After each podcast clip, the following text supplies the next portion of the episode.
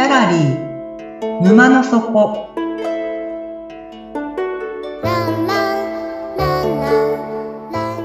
これは月に2回だけオープンする不思議なギャラリー沼の底で店主のオセアンと織りなす抽象画の世界のお話。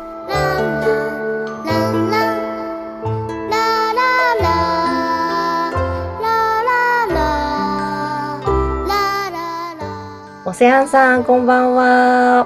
みつきさん、こんばんは。よくいらっしゃいました。あらら、後ろにいらっしゃるのは、こんばんは。また来ちゃいました。リカです。りかさん、お家に帰れなかったんですね。はい。はい。どうぞどうぞ、あの、寒いので中にお上がりください。お茶とお菓子用意してます。ありがとうございます。ありがとうございます。あの、私ですね、先日、広島県の西条っていうところに行ってきたんですけども、うん。お酒が大好きなみつきさんだったら、この場所がどんな場所かっていうのをご存知だったりしますか？西条ですかね。銀城酒が生まれた場所？これはわかんないです。酒どころなんですよね。飲食酒が生まれた場所なのかな？そその、その付近ですね。あうの。先生がいらっしゃって、うーん。っていうのを聞いたことがあります。はい。まあ、ちょっと私の目的は日本酒ではなくて、あの別の目的で、あのそちらにお住まいの3世代の方たちと2日間ご一緒させていただく機会があったんですけども、まあ、ちょっと割愛しますが、非常に内容の濃い2日間だったんですね。で、あの3世代だから、まあ、子供たちも同席してたんですけども、まあ、残念ながら子供たちとお話しする機会は全くなくって、だけどまあ最後、別れの時にですね、マリオくんっていう男の子が突然目の前に来て、その来たっていうか、気がついたらもう目の前にいた感じだったんですけども、まあ、ニコニコ笑いながらこっちを見てるんですよ。うんで、突然、あの、手遊びが始まりまして、なんか子供あるあるうん。なのかな？脈絡がない。ところがですね、あの、まあちょっと私は驚いちゃったんですけど、なんかとっても嬉しく、嬉しかったんですね。でその、本当子供あるあるなんですけども、さっきまで他人でね、すごく距離のあった、目、目も合わせてくれなかったような子が、突然、身内のような近さまで来てしまう。その、まあ、二面性っていうのが、あ、子供時代の特性の一つだったのかもなと、ちょっとつくづく思った経験がありました。うんうんというわけでですね、今回のお話は二面性っていうところで焦点を絞っていきたいと思うんですけども、はい。はい。二面性って聞くとお二人どのようなイメージを持たれますかね？みつきさんどんなイメージ持たれますか？イメージですか？二面性。まあ、表と裏、陰と陽。なんだろう。両方あるから成り立つみたいな感じですか？うーんなるほど。結構じゃあ肯定的ないいイメージがある。うん、そうですね。うんうん。そんなに悪いイメージはないですね。うん。リカさんはどんなイメージありますか？そうですね。なんか環境と役割で人の顔が変わるというか、うん。あの、すごくこうバリバリ働いてるキャリアウーマンが家に帰ったら普通のお母さんの優しい顔になるっていうような、その、え自分の置かれた立場で顔が変わる、接し方が変わるっていう感じが二面性のイメージですね。うん。ちょっとわからないところもありますよね。その、いつその表と裏が切り替わるのかとか、まあ子供は特にね、突然切り替わったりするので、え、一体何、何が理由だったの？何が原因だったの？って思ったりもするし、もっとネガティブに言うと、ちょっと曖昧さっていうところにもつながってくるのかなって思ったりもするんですけども、まあ、ちょっとお二人はとてもね、肯定的な、まあ、リカさんがちょっと肯定的かわかんないけど、はい、イメージがあるんだなってふうに思いました。このですね、二面性っていうのはですね、本質の一つです。うんはい、あの、みつきさんもおっしゃったように、あと沼の底でも、えー点の話をしますけども、点にも二面性があるということをお話ししてきたんですけども、ここからですね、ちょっと難しい、しかしかなり重要なところになってくるので、若干オープンエンド気味に行きたいなって思います。はい。はい。あの、答えは、これっていうのは今日は決めないので、ぜひ、こう、ちょっとイメージを一生懸命働かせてみてくださいね。はい。はい。まあ、千と千尋の神隠しの中でも、双子のおばあちゃんが出てくるのがとてもちょっと印象的なんですけども、さっきも言ったように、点の世界にも二面性があります。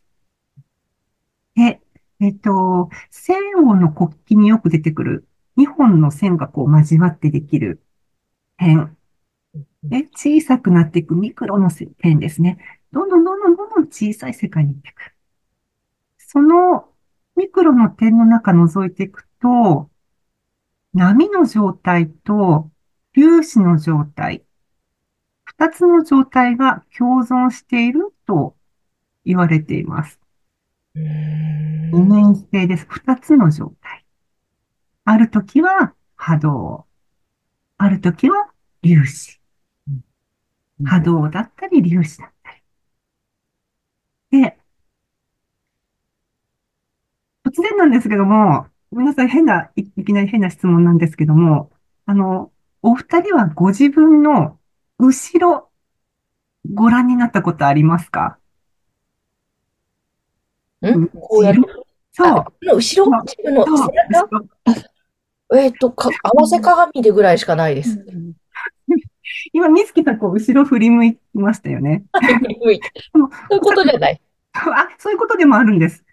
でもほら、振り向いた瞬間にまた後ろができちゃいますよね。うんうん、そうですね。ね。ですよね。はい。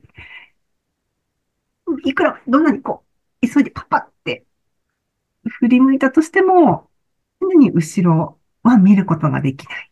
うんですね。ちょっとこれを、あの、覚えておいてください。はい。で、うんと、そのさっきも言った、えーミクロの点の中を除くと2つの性質がある。一つが波動。もう一つが粒子うん。じゃあ、どういう時に粒子になるのか？っていうお話なんですけども、これはですね、あの、見る前は波の状態。だけど、こう、パッと見た瞬間に粒子に変わっちゃう。うん見る前は波動。うん見た瞬間に粒子。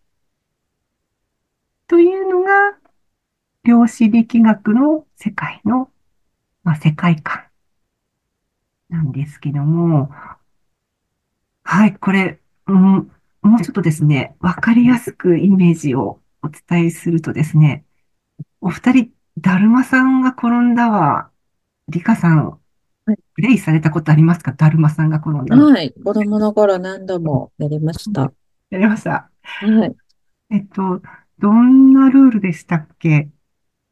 だるま、えっと、5人の子がだるまさんが転んだって、えっと、後ろを向いて目を隠して言ってる間に進んで、えっと、その子が振り向いたときは動いちゃダメ。で、繰り返して、タッチ、一番早くタッチした人が勝ち。やつですね。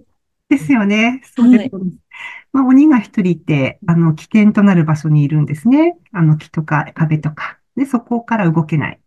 ね。で、鬼以外の子はに、まあ、20メートルくらい離れたスタートラインに一斉に並んでいて、で、鬼が、はじめの一歩で、合図で、子供たち、うんと、だるまさんが転んだって言ってる間は、鬼は背中を向けてるんですね。見ない。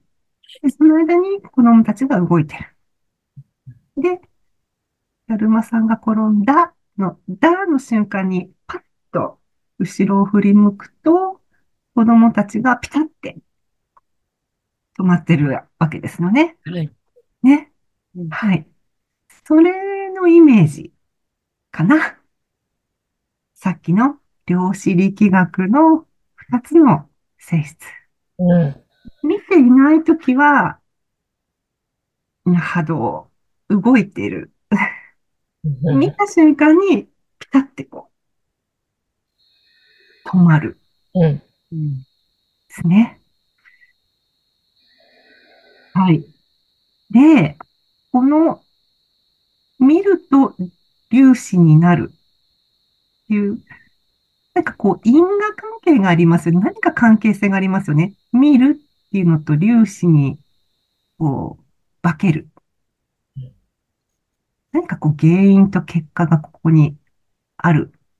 ですけども、さあ、ちょっとお二人にここからイメージをですね、膨らませていただいて、どんな関係があると思われますか？うん その波動とピタッという粒子とですか？そう。見ていないときは波動なんですよ。うん。パッて観察した瞬間に、ピタッて止まる粒子なんですよ。なんかこう関係性がある、ありますよね、この二つの間には。もう何でもいいです。想像力働かせて、どんな関係性があって、どんなからくりでこうなってるのか。リカさん、はい。え、ちょっと、なんか、難しいですよ。でも見た瞬間にやっぱ空、空気見た、その波動の周りにある空気が変わるというか、ななんですかね、その、何かが変わるから止まるうん。か、あ、それとも目が点でしか捉えられないから？どおー、うーん。うなんだろいやいや、面白い。はい。みつきさんは、もう頭がフリーズしてます。難しい。何かしらの関係があるのは明らかなんですよ。観察した瞬間に観察対象が化ける。姿を変えてしまう。というところにですね、ここにですね、とっても私が苦労している説明、認識っていうところが入ってくるんですね。認識主体が認識対象を変えてしまう。という、まあ、因果関係なんですけども、ここから先ですね、東洋の哲学がちょっと必要になってくるんですよ。量子力学は、まあ、西洋のちっちゃい点の世界、西洋が得意な世界なんですけども、もうその先、二面性、二重人格から先はですね、それをどう関係づけさせるのかっていうのは、あの、東洋の方が得意だったりするので、この話またちょっと、あの、認識の話はですね、腹落ちするのにすんごく時間がかかるので、また、どっかで東洋の哲学を用いながらしたいなって思いますね。ぜひぜひ。はい。だからその、うーんと、ですね。まあ、私たちがこう、普段何気なくしていることですね。ただ一方的にこう、受け取ってるだけではないのだっていうことだけ、ちょっと今日は持ち帰っていただけたらいいなって思います。うんはい。難しいですよね。うんねえ、なんか量子力学は聞いたことあって、本読んだことあるけど、こういう捉え方をしたことがないので、いやー、沼の底をやるな、さすがだなと思って。うん。あの、だるまさんが転んだって結構世界中にある遊びみたいで、う。へーうん。似たような遊びが、ね、あの、各国にあるようです。調べたら。うんはい。だからその子供時代の二面性というのと、まあ子供の遊びっていうのはまあ非常に本質的だなってやっぱり思う、思いますよね。はい。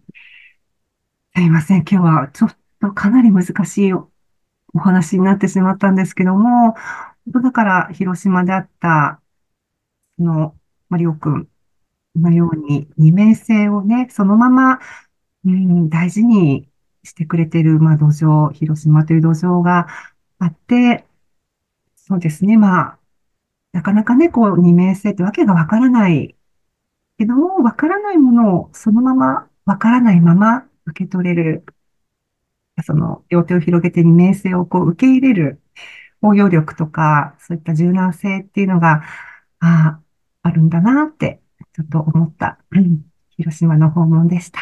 へえ 素敵な訪問でしたね。はい。本当に印象に残る、あの、出会いもあったので、また行きたいなって。水木さんはね、ね、あの、ぜひ、蔵元に行かれて、あの、お酒をいただいてみられたらいいなと思い、ます。私、広島行くんですよ。沼の底から抜けてちょっと、はい、数ヶ月後に行ってまいりますね。ちょっといろいろ教えてください。